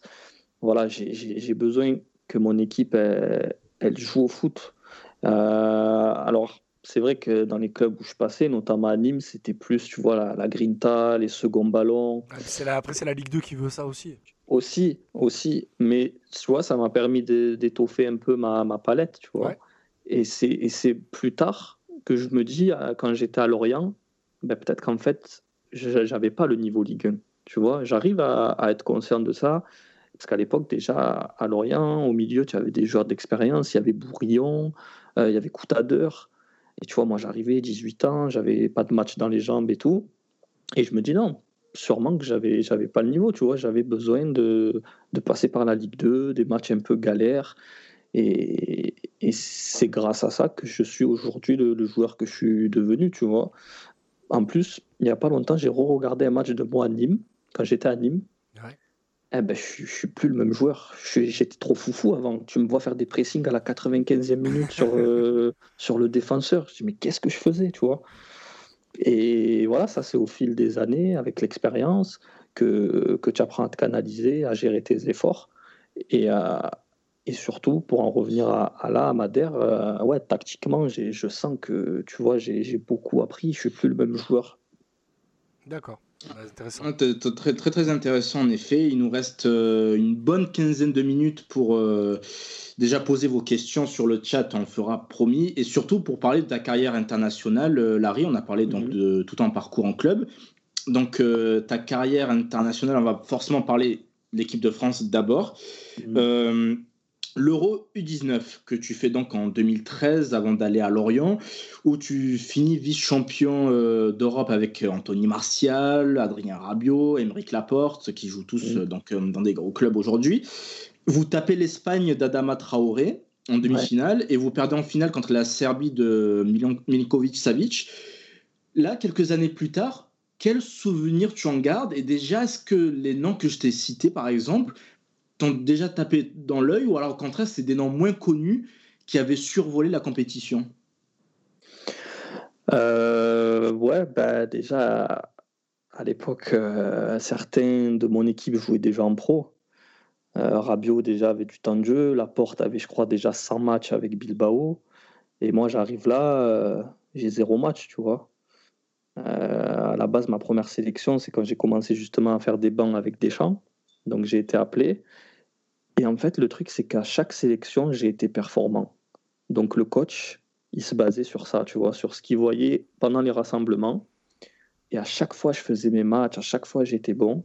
Donc il me rappelait, il me rappelait tout le temps, il me rappelait tout le temps, alors que j'avais pas de temps de jouer en pro, tu vois. C'est ça qui était, euh, qui était intriguant. J'étais l'un des seuls. J'étais l'un des seuls. Et pour te dire, Rafi jouait avec l'OM, et bien, en équipe de France, c'est moi qui jouais. Et lui, c'était mon remplaçant. Ouais, ce que j'allais dire, c'est ça qui était intriguant. C'est que euh, moi, je regardais beaucoup les équipes de jeunes à l'époque. Et moi, je te voyais jouer en CFA2, je te, on te voyait sur les bancs en Ligue 1 et on se disait, bon, mais c'est quand qu'il va jouer quoi. Mm. Surtout que là, 2012-2013, la saison d'Elibop, euh, la concurrence, sans faire offense à qui que ce soit, bah, c'est Barton, Romao, et, bon, et après il y a Rafi aussi qui jouait moins. Mm. Donc on se disait, bah, Larry, il peut bien gratter 5-10 minutes en fin de match. Euh, Et voilà, visible, tu jouais jamais. Et après, comme tu dis, en équipe de France, non seulement tu étais appelé, mais en plus tu étais titulaire les trois quarts du temps. Donc on comprenait pas forcément euh, ce qui se passait. Ouais, ouais, ouais sachant qu'il y avait, il y avait du monde cette génération au milieu, avec Tolisso, Bakayoko, euh, Adrien Hunou qui joue au milieu avant. Enfin voilà, il y avait, il y avait une sacrée équipe. Il y avait une sacrée équipe. Et oui, après, on, voilà, on fait le, le championnat d'Europe, on bat l'Espagne. Et malheureusement, on perd cette finale qu'on ne doit jamais perdre, mais bon, c'est comme ça. Et euh, quelques années plus tard, du coup, tu, tu, tu switches, en gros, tu, tu, pars euh, pour la Tunisie, que tu avais déjà repré représenté en U16, euh, si je ne me trompe pas, donc avant de jouer l'Euro U19 avec la France. Évidemment, là, on va évoquer le thème de la binationalité. Quand on est face à ce genre de dilemme, comment ça se passe?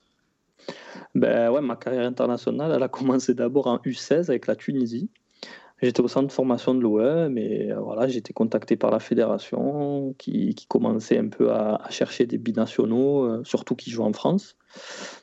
Et euh, donc, euh, ouais, par curiosité, euh, je me dis pourquoi pas, c'est une sélection, et même c'était la Tunisie. Donc, euh, je sais que ça tenait, ça tenait à cœur à mon père, à ma famille, et même moi. Donc, euh, je me suis dit, ouais, ouais, ouais, pourquoi pas. Bon, après, ça s'est pas très bien passé.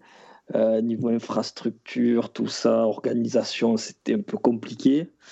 Donc, bon, j'ai mis ça de côté. Mais après, ouais, j'ai été appelé quand il a fallu euh, se décider. Parce qu'en fait, ouais, quand je finis l'euro, après, je fais une sélection en U20, deux sélections en U20. Et après, justement, il y a le tournoi de Toulon. Et là, le dernier rassemblement avant le tournoi de Toulon, il y a un match amical contre la Suède. Et c'était Batelli le coach, je me rappelle. Mm -hmm. Et comme on est beaucoup dans le groupe, je joue pas le match contre la Suède. Moi, je joue une opposition contre les 95, l'équipe de France 95. Donc de là, je me dis. Euh, de Lemar, Kimpembe. Ouais, Lemar, Kimpembe. Il y avait le fils de Zidane aussi ouais. à, cette, à, ce rassemblement. Et bref, donc de là, je me dis, bon, ça commence à puer un petit peu. Et je fais, je fais, je sors un très bon match. Et Batelli vient me voir à la fin du match. Il me dit euh, Je peux pas te promettre que tu seras avec nous à Toulon, mais tu as montré de belles choses. En gros, il me laisse espérer. Finalement, je fais pas le tournoi à Toulon et c'est de là que s'arrête ma la sélection française pour moi. Euh, surtout que l'année d'après, justement, ma première année à Nîmes, je joue pas beaucoup. Donc là, j'ai compris que les espoirs, c'était fini. Et ensuite, voilà, quand j'ai commencé à jouer avec Nîmes, euh, la fédération tunisienne m'a recontacté pour les A. Et là, pour moi, dans ma tête, c'était clair. J'avais envie de représenter la Tunisie. Euh, pas forcément parce que la France c'était mort, parce que bon, j'avais 22 ans, j'étais en Ligue 2, on ne sait jamais, on a vu des N'Golo Kanté, voilà, il y a plein d'exemples qui, qui, qui, par la suite ont joué en équipe de France en commençant en Ligue 2, bref. Moi, je décide, de, parce que j'ai la double nationalité euh, grâce à mon père, de, de représenter la Tunisie. D'accord. Et du coup, euh, comment les, les contacts euh, en soi se sont initiés? À quelle période précisément? Euh, Est-ce qu'on a. On t'a vendu un projet, entre guillemets, pour te convaincre? Il ah, faut savoir que la Tunisie, c'est. termes d'organisation, c'est compliqué quand je vois mes potes qui sont au Maroc ou en Algérie, on a du retard en Tunisie. On a vraiment du retard, surtout, sur tous les points. Et c'est dommage parce qu'il y a des bons joueurs, euh, il y a une très belle génération là en plus de jeunes joueurs et c'est vraiment dommage qu'il n'y ait pas assez de moyens. Que, les moyens ne sont pas mis en, en, œuvre pour la sélection, parce que quand tu vois les terrains d'entraînement, c'est catastrophique pour une équipe nationale. Et euh, ouais, donc ouais, quelqu'un de la, fédération, un directeur de je sais plus trop quoi, voilà, me contacte, me dit euh, que le coach Casper Zak à l'époque va venir te voir jouer et tout. Je dis ok.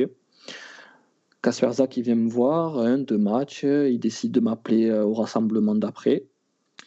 Et de là, j'ai dû faire au moins justement pas 5-6 rassemblements, euh, 10 matchs amicaux, et il m'a fait rentrer 5, 5 minutes deux fois. Mmh. Et là, putain, je me dis, ah, c'est bon, j'en ai marre. euh, Je vais à chaque fois, tous les mois, parce qu'à un moment donné, les sélections, c'était pratiquement tous les mois, tu vois, avec les matchs de qualif de la Cannes, euh, matchs amicaux, tout ça. Et euh, je me dis, ah, c'est bon, tous les mois, j'y vais et, et je joue pas. Et juste avant la Cannes, justement, on fait les matchs amicaux. Wabi Kazri se blesse et on joue l'Égypte. Et je sors un, gros match contre l'Égypte. C'était le dernier match amical avant la Cannes. Et là, euh, premier match de la Cannes contre le Sénégal, il me met titulaire. Donc c'était une grosse, grosse fierté, vraiment. C'est mon plus beau souvenir en sélection. Parce qu'on joue quand même le Sénégal de Gay, Koulibaly, Sadio Mané. C'était vraiment euh, quelque chose. Un très bon souvenir. Azir, en tant que futur des des Comores, est-ce que tu as une question justement? Non, mais, mais je, je, veux savoir comment, euh, vu que tu as, connu les, les, équipes de France de, de, jeunes, une partie des mm. équipes de, de, France de jeunes, comment tu as été accueilli au sein de, de la sélection euh, tunisienne à chaque fois dans ce genre de, de cas-là? Parce qu'on a, a, souvent parlé euh, sur Twitter ou en vrai de, de, ce sujet de, de, de, la binationalité qui revient assez souvent. Mm. Euh, comment, euh, comment tu es, es, perçu de la part des autres, des autres joueurs tunisiens, des Tunisiens de Tunisie, entre guillemets, même si au final vous défendez le même pays, vous défendez la même sélection, vous défendez la même nation, mais comment, c'était quoi le ressenti que tu avais Non, il n'y a pas d'animosité. Si, si, c'était ça un peu le fond de ta question. Moi, je l'ai pas ressenti en tout cas, tu vois. Moi, je ne l'ai pas ressenti parce que déjà, il y, y a, aussi pas mal de joueurs euh, qui sont pas locaux, tu vois, euh, une grande partie. Et, euh, et directement, j'ai été mis à l'aise en plus par Wabi Kazri, Issam Ben Youssef, qui, pareil que, que moi, tu vois, ont grandi en France, ont été formés en France. Wabi, il a même fait les sélections espoirs aussi de l'équipe de France. Donc, non, sur ça, franchement j'ai rien à dire. Ça s'est vraiment bien passé. Même les, les, joueurs locaux, ils te mettent à l'aise et tout. C'est vraiment une famille, la sélection, tu vois. Moi, je l'ai ressenti comme ça. Euh, justement, tu as parlé de joueurs formés en Europe et tu en fais partie. Quand tu joues en Afrique, est-ce que c'est si euh, différent que ça? Par exemple, euh, on rappelle que tu as fait la Coupe d'Afrique des Nations en 2017 qui s'est déroulée au, Gabon. On entend plein d'histoires sur l'Afrique. les les histoires de primes, les terrains, l'ambiance, la chaleur, etc. Est-ce que c'est surfait ou alors c'est vrai, justement? Non, c'est vrai, je te jure. Quand Le premier match, justement, contre le Sénégal, là, je courais, je faisais une accélération, j'étais essoufflé, j'en pouvais plus. Et je voyais Gay, il courait dans tous les sens, il pouvait jouer deux fois 90 minutes, il n'était pas fatigué. Et c'est là, et tu vois, c'est là que je me suis dit, j'ai encore du chemin à faire. Tu vois, quand j'ai vu ces joueurs-là sur ce match-là et moi à côté, je me suis dit, ah ouais, il y a encore du chemin, tu vois. Parce que les mecs, physiquement, ils sont prêts. Euh, tu leur rentres dedans, ils bougent pas, tu vois. Tu, tu, sentais une différence. Tu sentais une différence.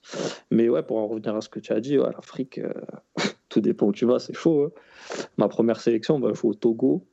Il faisait 40 degrés. Et les vous là dans les oreilles pendant une heure avant le match et une heure après le match, ça continuait. Et pour qu'au final, il n'y ait pas d'eau chaude dans les douches. Oh. Aïe, aïe, aïe. Abdenour qui joue à Valence, je le voyais se laver au, lavabo comme ça. Il me disait C'est ça l'Afrique, c'est ça l'Afrique. ah ouais. ah ouais, non, à, propos de la sélection, il y a pas mal d'anecdotes. Les pains harissa avant le match et tout. Ah. Comment ça, les pains harissa? Ah ouais. Pain harissa comme si c'était un tournoi de quartier, comme ça. Ah ouais, ouais. Pain harissa. Non, pain harissa, pardon, c'est après le match. Avant le match, c'est euh, c'est Madeleine avec Nutella.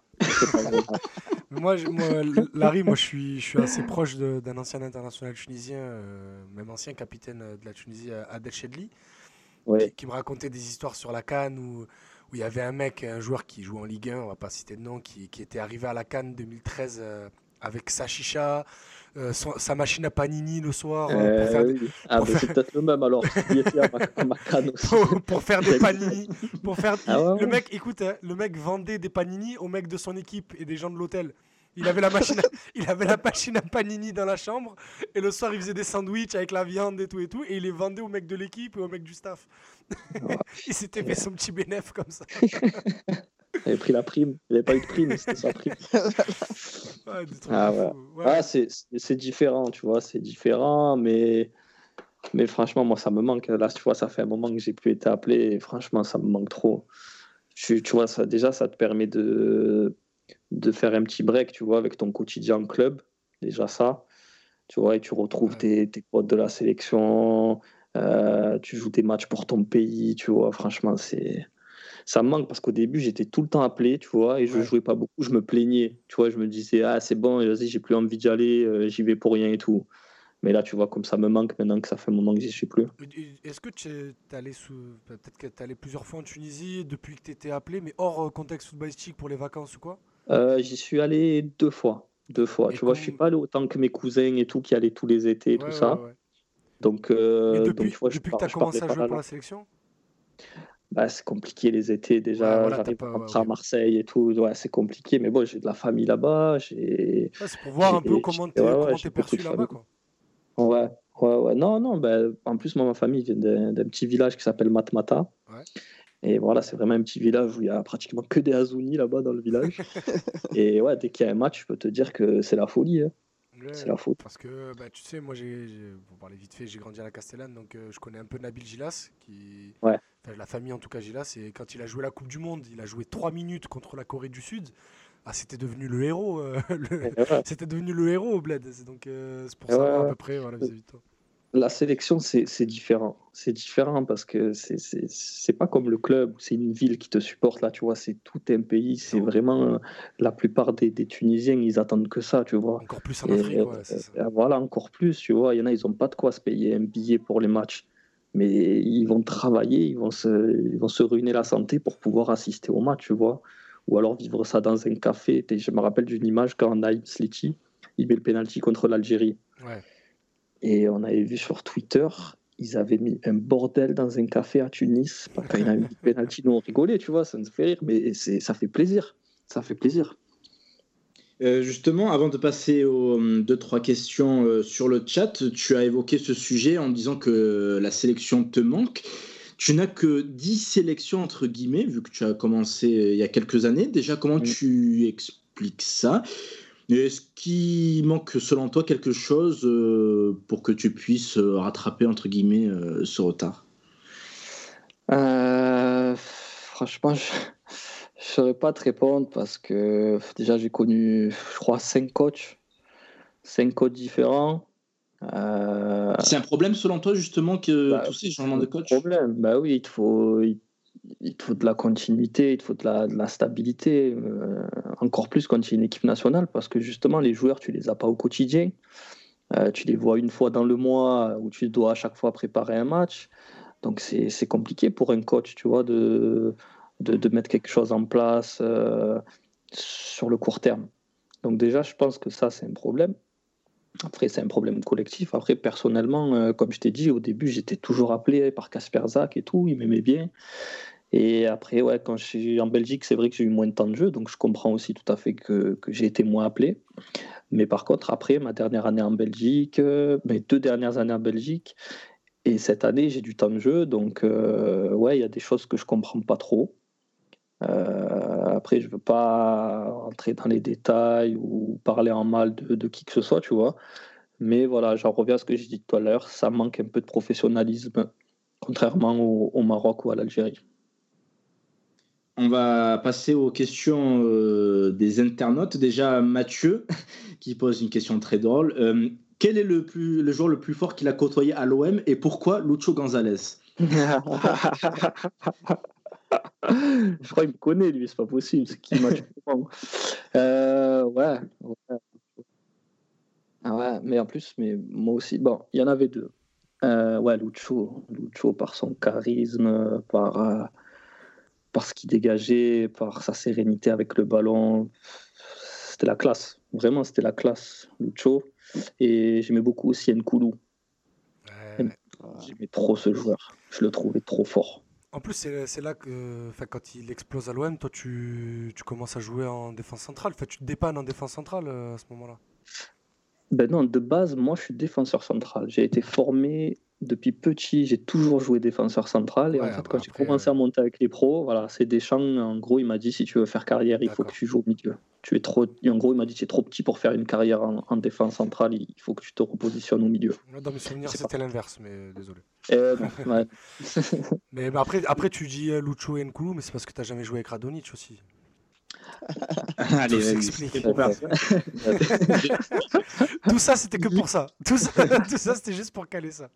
Vu qu'on est sur la période OM, on a une question de Cisco qui dit euh, comment on gère les sollicitations extérieures, sachant que ton arrivée en centre de formation coïncide avec celle des starlets de télé-réalité? Euh, comment ça? J'ai pas très bien compris. Non, en fait, je- je Cisco. J'ai pas compris sa question.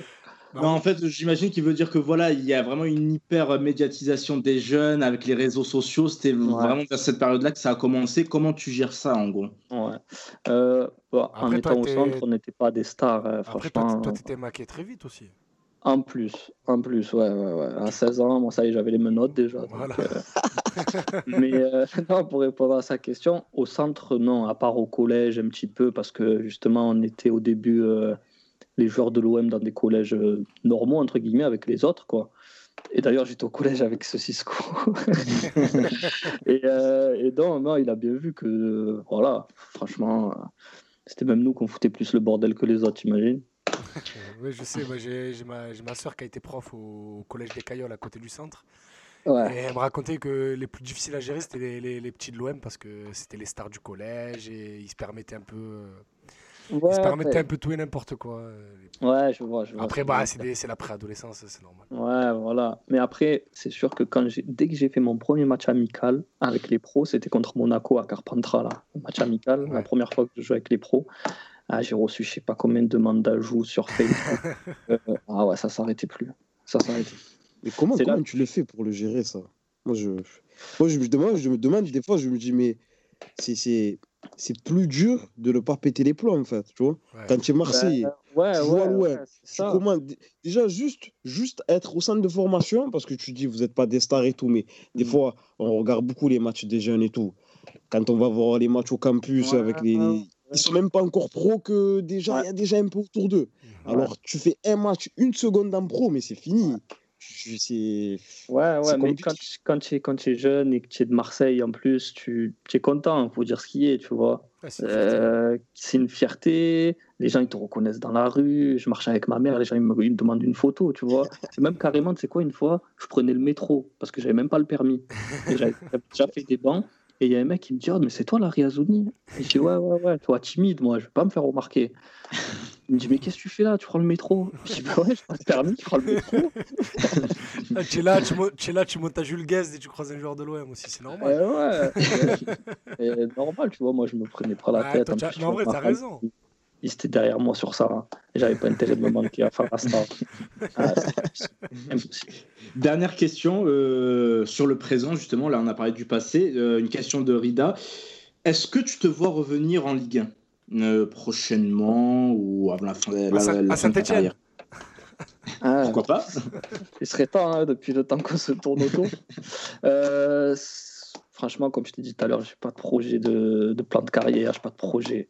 Je, ça me ferait plaisir, oui, j'aimerais bien. J'aimerais bien m'imposer en Ligue 1, comme je t'ai dit, tu vois, que j'ai jamais pu le faire. Mais c'est pas une obsession non plus, tu vois. C'est pas une obsession. euh, maintenant, j'ai un enfant, j'ai un petit garçon, j'entends une petite fille. Euh, tu réfléchis un peu aussi de la même manière, tu vois. Je suis pas le genre de joueur, il y en a, hein, et je respecte ça, tu vois, qui font passer leur carrière avant tout, tu vois. Moi, je suis pas dans cette optique-là. Donc, mes choix de carrière, ils vont être euh, aussi faits en fonction de ma famille. Donc, euh, je sais pas. Voilà, je sais pas. J'aimerais bien revenir en Ligue 1. En plus, ça me rapprocherait de ma famille et tout, mais on verra. On verra, je sais pas. Ben, ça colle parfaitement avec euh, l'ambiance du moment dans le monde. Euh, Ça sera le mot de la fin. Voilà. Larry, merci encore de nous Ah. avoir accordé autant de temps. Oui, Idriss Ah, tu nous as fait une Voilà. fin d'émission France Info là. Eh ben, écoute, Merci. bah, écoute, des, des formations euh, professionnelles. Merci Larry encore. C'était Merci à vraiment vous. très très Bah, merci régalé. beaucoup. Je me suis régalé, mais j'ai l'impression que j'ai pris pas mal de temps quand même, hein, la parole. Non, ben c'est pour ça. Non, pas du tout. Toujours Ouais. moins qu'Idriss, je te rassure. Non, merci beaucoup, c'était vraiment un régal. hein. Vraiment, Ah, ben, moi aussi, je me suis régalé. Franchement, Les- top. Merci encore, ben, c'est cool d'entendre ça. Euh, pour nos auditeurs, on a eu un petit problème euh, de, de, live là il y a quelques minutes. Ce n'est pas grave, sachez qu'on aura tout en podcast. Comme d'habitude, il y aura les pastilles qui vont être diffusées sur les réseaux sociaux, sur notre compte Twitter. N'hésitez pas à vous abonner. Merci encore euh, de nous avoir écoutés. Merci les gars, merci Larry. Bonne soirée à tous. Ah, t'as pas annoncé la semaine prochaine, Amaïs. Tu fais pas tout comme Mathieu. Non. La semaine. Et ça sera la semaine bah, prochaine. Euh, veux le mot de la fin, Non, je veux pas le mot de la fin, c'est juste qu'il faut annoncer l'invité, le prochain invité. On reçoit lundi prochain pour le deuxième épisode de la série L'OM et ses rivalités, après euh, Damien Dolé pour, euh, pour l'OM et, et, Paris. Pardon. On reçoit Sofiane de Winamax, qui, est, qui est un grand supporter et connaisseur de l'Olympique lyonnais. Juste avant l'OM le, Lyon de dimanche prochain, on pourra faire une émission entre ben, l'histoire de la rivalité entre l'OM et Lyon. Tu vois, Larry, quand je te disais que tu parlais moins d'Iris. Voilà. Bonne soirée à tous. Allez, ciao, ciao. Ciao, ciao. Passe, passe, passe ton ballon. Fond, fond, faut le mettre au fond. Passe, passe, passe ton ballon.